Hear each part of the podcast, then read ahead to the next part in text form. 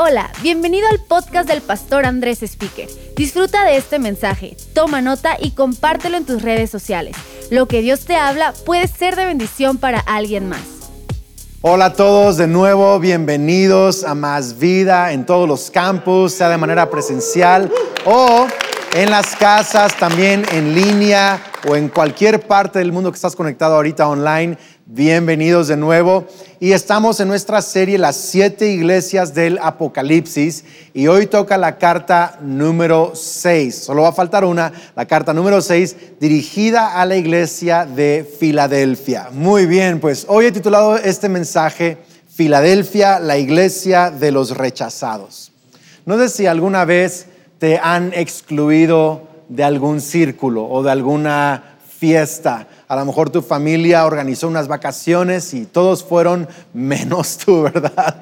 llega a suceder, llega a suceder. Hace unos años un amigo eh, tuvo un cumpleaños importante, cumplió una edad importante y yo de pronto empecé a ver las fotos de un montón de mis amigos en su cumpleaños y yo era el único que no habían invitado. Se siente feo, ¿no? Se siente como que, híjole, me sacaron de ese círculo o, qué pasa, tengo mal aliento o me huele, me huele raro. O sea, ¿qué onda? Me explico. ¿Por qué no me invitaron? ¿Qué sucedió? Y a veces uno puede llegar a sentir algo de inseguridad o eh, algo de frustración o complejos o rechazo porque alguien no te aceptó en su círculo, no te invitó a cierta cosa. Y eh, quizá algunos se han sentido excluidos de de un grupo social o de un grupo en tu trabajo o en tu empresa o quizá está el grupo in y los out, ¿verdad? Eh, yo no sé en qué área de tu vida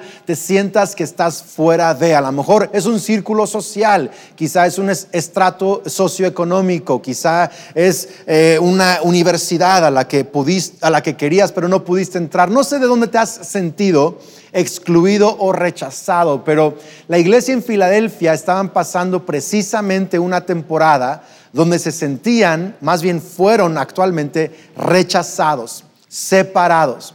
En Filadelfia existía una sinagoga muy próspera, eh, muy importante eh, de los judíos. Y el pueblo judío en Roma tenían una exención, una eh, exclusión de la ley que obligaba a todos los ciudadanos romanos de adorar al César.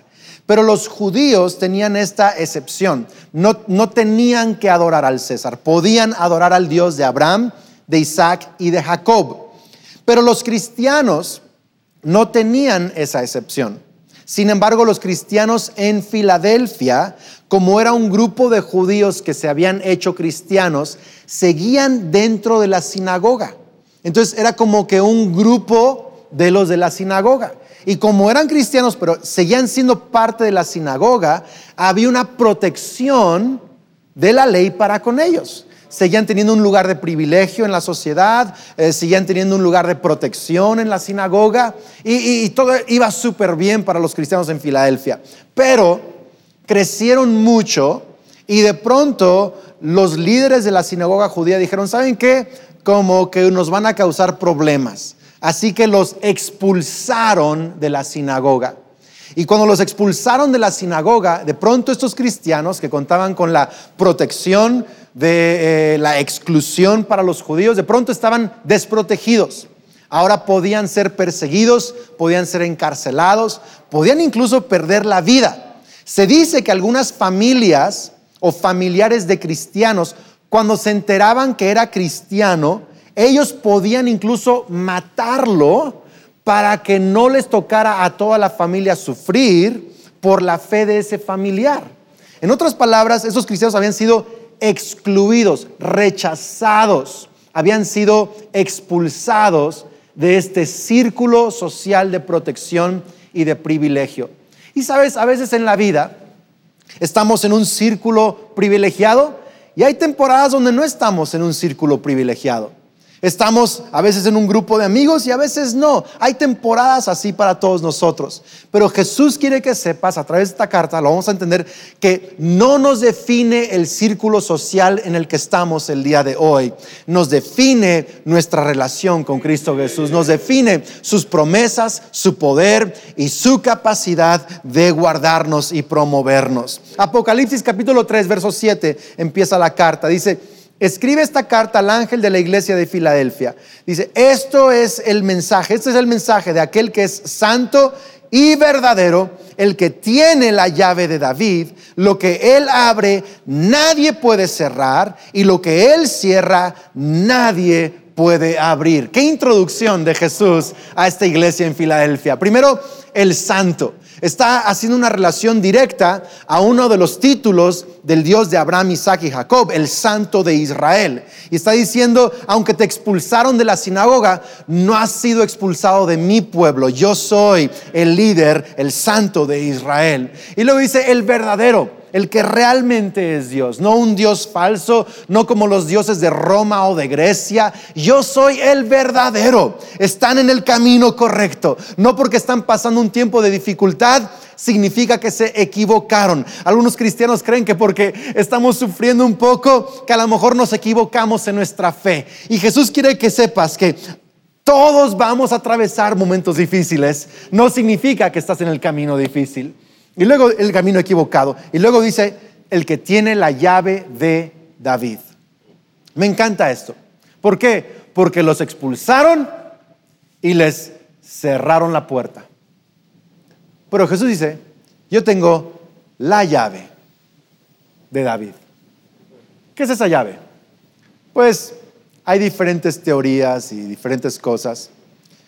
Lo más obvio al estudiar el contexto de toda la escritura en cuanto a la llave de David es que es una llave de autoridad suprema. Es como que la llave maestra. En un hotel hay gente que tiene la llave que abre todas las habitaciones. Y la llave de David, David es el rey por excelencia en la historia de Israel, como la autoridad, y de David viene el Mesías Jesús, habla de la autoridad sobre todo, todo lo que Dios nos ha dado. En otras palabras, la llave de David es el que tiene autoridad sobre todas las cosas, el que es la autoridad suprema. Y Jesús dice, yo puedo abrir la puerta que quiera y cerrar la puerta que quiera. Hola, me encanta esa introducción. ¿Por qué? Porque acaban de ser expulsados de una puerta y se la cerraron. Pero Jesús dice, tranquilo, yo abro las puertas que sean y cierro las puertas que sean. Es más, esa puerta que se les cerró, yo lo permití. Así que no se frustren porque les voy a abrir otra puerta también. Sabes, Dios a veces dirige nuestras vidas por las puertas que se abren o se cierran. Así dirige Dios nuestras vidas. A veces, claro, nos da una palabra, nos da, pero muchas veces en mi vida he visto que Dios me dirige por puertas abiertas o por puertas cerradas. Ahora, no todas las puertas abiertas son de Dios eh, y hay que tener discernimiento, pero muchas veces así nos dirigen, puertas abiertas o cerradas.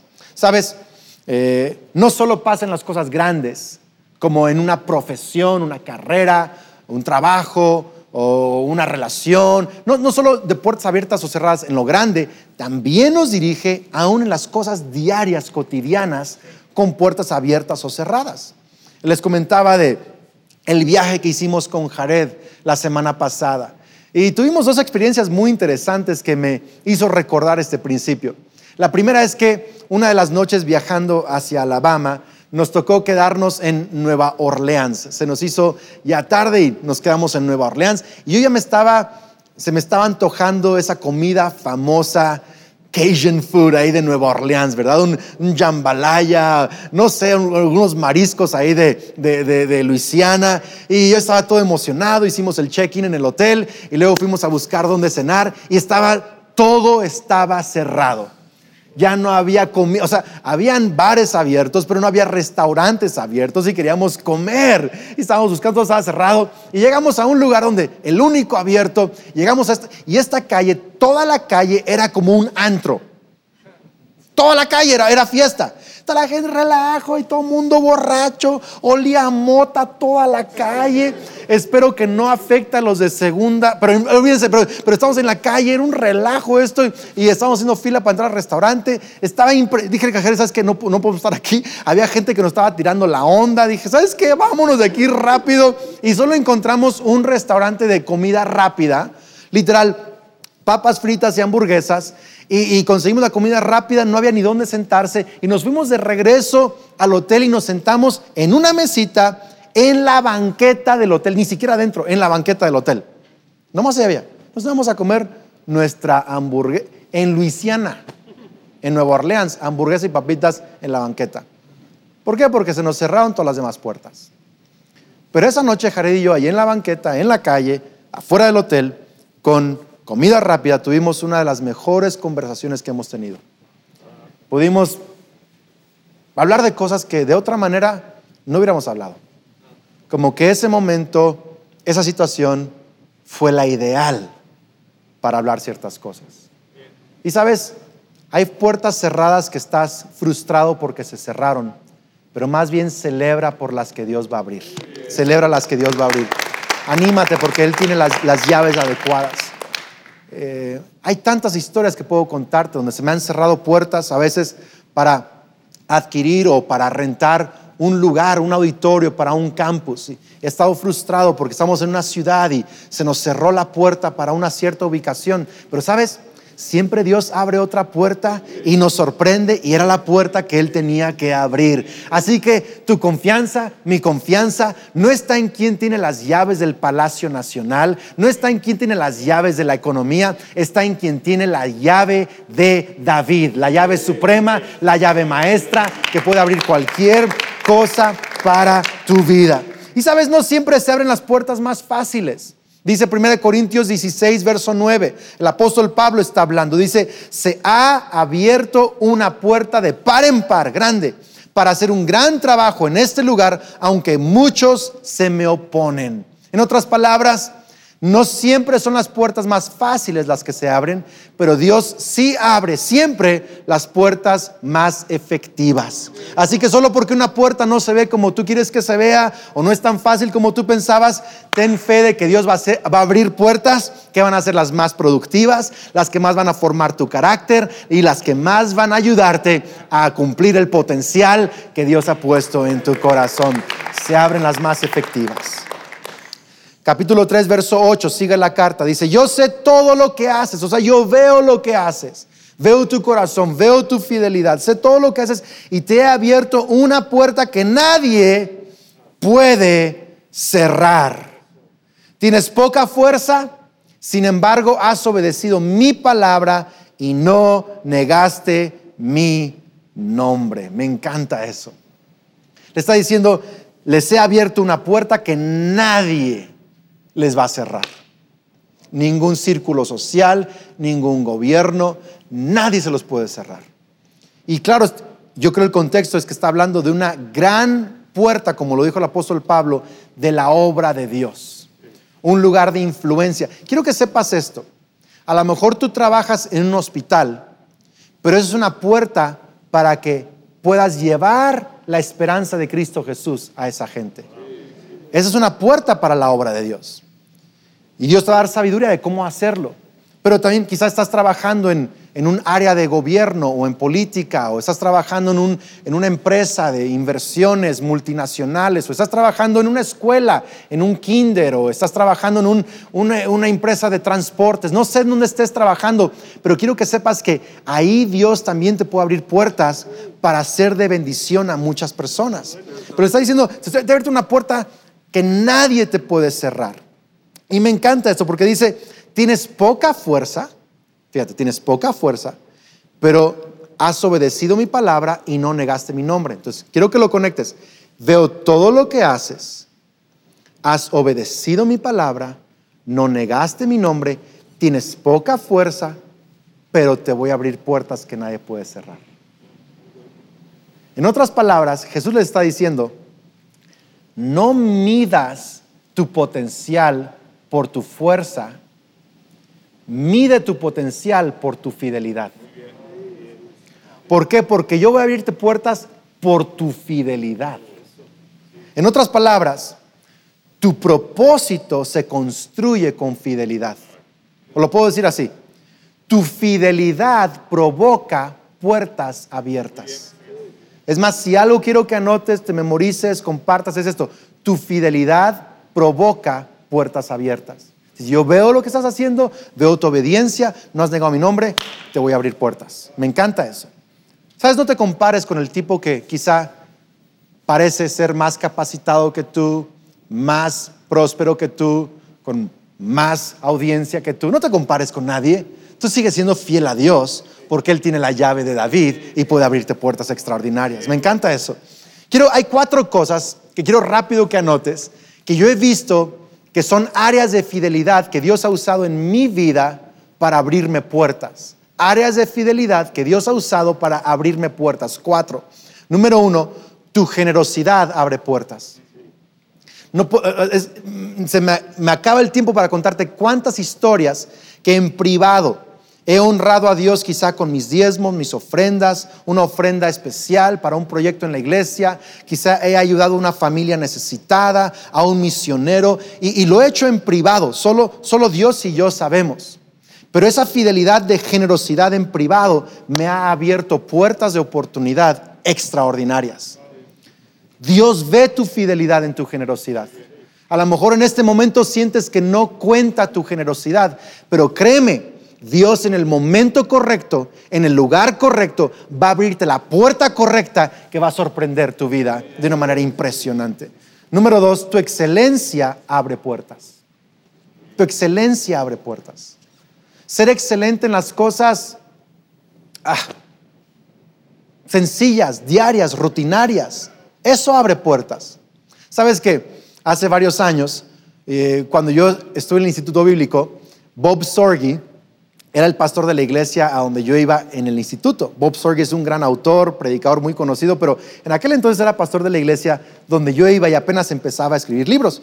Y lo invitaron a predicar a Guatemala, a una misión de niños. Yo tenía como 21 años y él no conocía a nadie más que hablaba español, entonces me invitó a mí a irle a traducir a Guatemala. No, pues fuimos a Guatemala, nos quedamos en un lugar feo, horrible, así como una chocita. Y fue así toda una experiencia misionera increíble, increíble.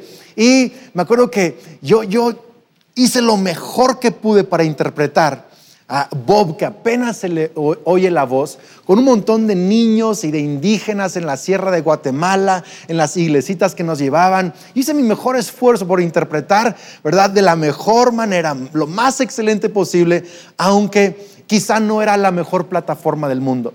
Pero sabes, eso me abrió puertas para que me invitara a cada rato a interpretarle a otros lugares. Me acuerdo que una vez me invitó a interpretarle a un evento en Bogotá, donde yo no quería mucho ir porque yo ya era pastor y predicaba, ¿para qué voy a interpretar? Pero oré, Dios me dijo, ve, y fui a este evento en Bogotá, que es donde conocí a los pastores Corson y al lugar de su presencia. Y Dios usó ese evento hace más de 10 años en Bogotá por interpretar con excelencia para abrirme puertas ahora a muchas iglesias y el reino de Dios y conocer muchos amigos, muchos pastores. ¿Por qué? Porque hice algo que nadie veía con excelencia y Dios me abrió otras puertas y otras puertas. Sabes, uno, quiere que la puerta enorme se abra, pero primero se abran puertas sencillas. Y cuando tú eres excelente con esta pequeña puerta, se abre otra puerta y otra puerta. Y tu excelencia va a llevarte a cada vez puertas más extraordinarias de parte de Dios para tu vida. Oportunidades. Sabes, tu actitud también te abre puertas. Hay gente que tiene excelencia, que tiene dones, tiene capacidad, pero tiene una mala actitud. Y quiero decirte algo, Dios no promueve malas actitudes, pero Dios capacita al que tiene buena actitud. Así que ten una buena actitud, no importa en dónde trabajas. Número cuatro, tu constancia abre puertas. Perseverar, ser constante, ser consistente, tener esa fidelidad te abre puertas. Eh, eh, ¿En qué área de tu vida te estás cansando de ser constante? Quizá es en tu matrimonio, quizá es en tu escuela, quizá es en, en, tu trabajo o en tu disciplina, en tu ejercicio personal. No sé en qué. Sé perseverante, sé consistente, sé constante. Qué bueno que te conectes constantemente a tiempo a la iglesia online en Más Vida. Que seas constante en tu ministerio o en el campus, en presencial donde estás ahorita asistiendo y escuchando la palabra y sirviendo. Si eres constante, aún no, quizá no lo ves en el momento, pero la constancia a largo plazo abre puertas de parte de Dios. De pronto la gente va a decir, este cuate ha tenido éxito de la noche a la mañana. O Dios lo promovió de la noche a la mañana. No, fue la constancia durante un año o cinco años o diez años. Y esa constancia te va a abrir puertas extraordinarias. Verso 9 dice, mira a esos que pertenecen a la sinagoga de Satanás, esos mentirosos que dicen ser judíos y no lo son. O sea, dicen ser del pueblo de Dios, pero no actúan como el pueblo de Dios. Esos que te excluyeron realmente no son de mi pueblo. Los obligaré a esos a que vengan y se postren a tus pies y ellos reconocerán que es a ti a quien amo. Quiero que anotes esto. No te preocupes por quien te rechaza. Confía en quien te promueve. Sabes que hace varios años cuando Kelly y yo empezamos a ser los, empezábamos a ser los pastores principales de la iglesia, es más, antes de eso, ya había conversaciones, se le estaba informando al equipo de líderes, de pastores. Algunos pastores cercanos a mí, amigos incluso, vieron esta temporada cambiar y literal dijeron, no podemos seguir. O sea, Andrés, te amamos, pero la neta es que no, no creemos en tu liderazgo, casi, casi. Y fue doloroso en varios casos. Eh, lo increíble es que muchos de ellos, al pasar los años, cuando hemos tenido alguna oportunidad de saludarnos o de vernos, me dicen, Andrés, discúlpame, reconozco la mano de Dios sobre tu vida, Él está con ustedes, es increíble lo que están haciendo. Y, sabes, eso de que la gente va a venir a postrarse a tus pies, no, no es tanto eso, ¿eh? no digas, se va a postrar. Y no, no, no es, no es eso, es simplemente Dios va a promoverte de tal manera que la gente va a tener que reconocer que Dios está contigo. Así que no te, no te preocupes por el que te rechazó. No te preocupes por el que te cerró la puerta. Sigue siendo fiel a quien te promueve. Y deja que Él se encargue de cambiar los corazones. Porque si no, tú vas a vivir muy amargado. Pero si dejas que ellos crean lo que crean y los bendices y los dejas ir y no pasa nada y tú sigues siendo fiel a Dios, Él te va a promover. Él te va a promover. Amén. El verso 10 dice, dado que has obedecido mi mandato de perseverar, y yo te, dice, yo te protegeré del gran tiempo de prueba que vendrá sobre el mundo entero para probar a los que pertenecen a este mundo. Yo vengo pronto, aférrate a lo que tienes para que nadie te quite tu corona. Fíjate, así como has sido fiel, yo te voy a proteger en el tiempo de prueba que viene. Algunos interpretan que eso protegerte del tiempo que viene está diciendo que los va a remover o, les va a evitar la prueba. Yo no creo que ese es el sentir de ese pasaje. Porque tengo 44 años y desde antes de nacer mis papás son pastores, son misioneros, mis abuelitos son misioneros. Y desde niño he escuchado historias y he vivido experiencias de enfermedad, de persecuciones, amenazas de muerte, accidentes donde casi perdemos la vida a la familia, pobreza, traiciones, rechazo. Hemos, como familia hemos experimentado cosas muy, muy difíciles. Y Dios no nos ha evitado esa prueba nunca, pero sí nos ha protegido, nos ha guardado.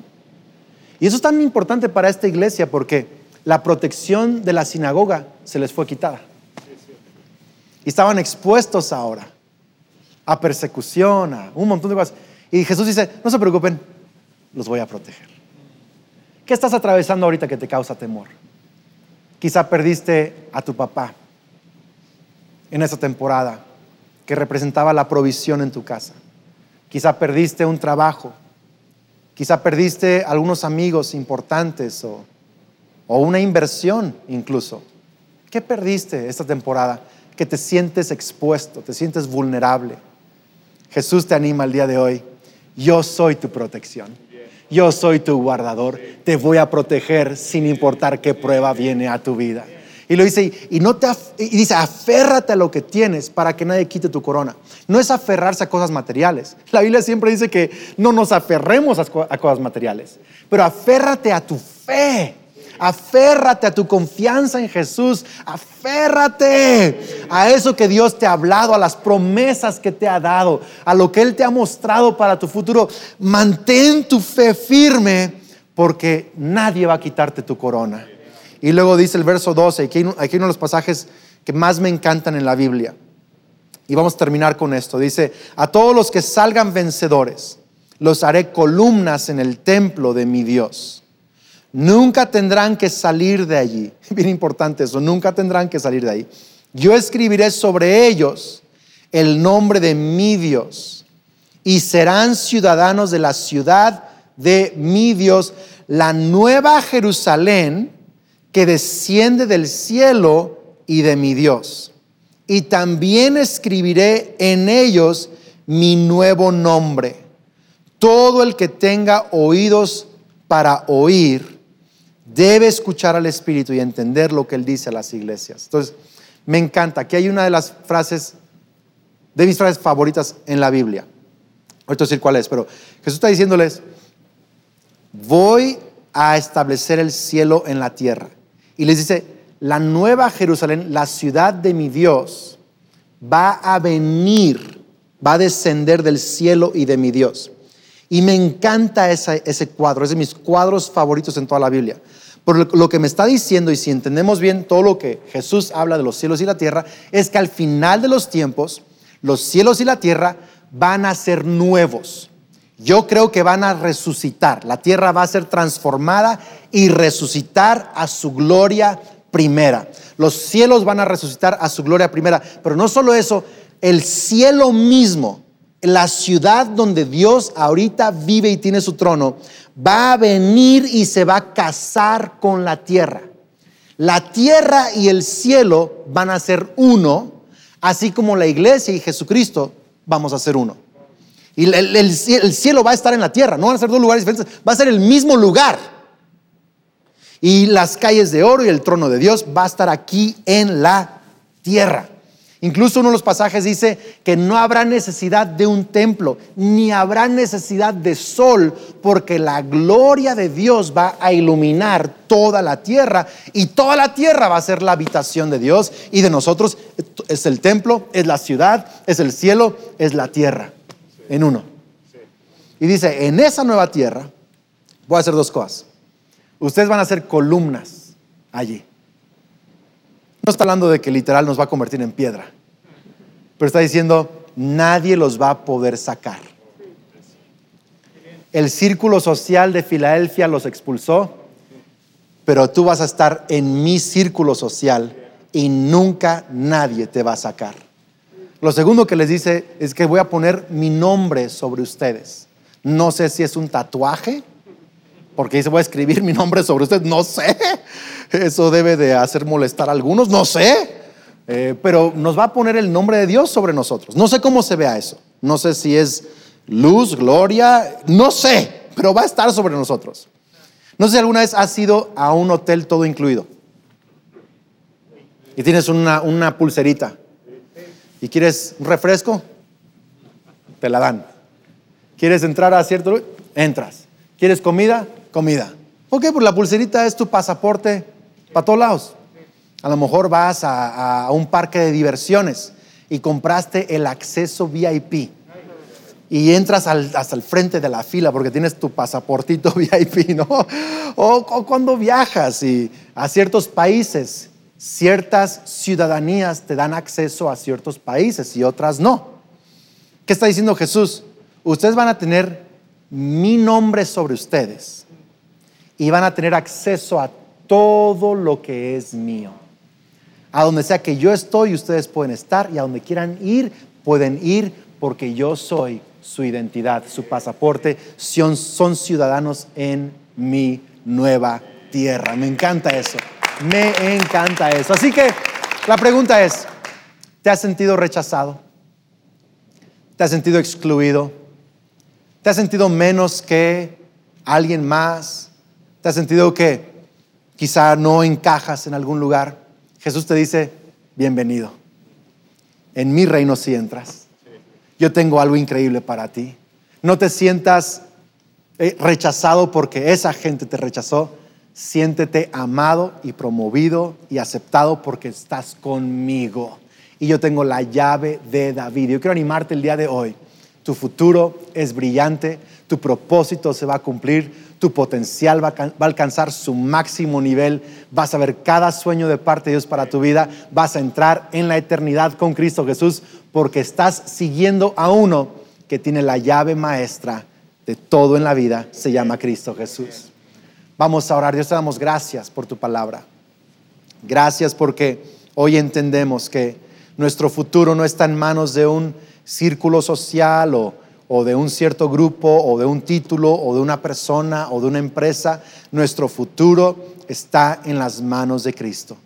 Y a veces nos hemos sentido rechazados, hemos batallado con inseguridad, hemos perdido quizá protección o provisión en un área de nuestras vidas, pero hoy nos recuerdas que tú eres nuestra protección.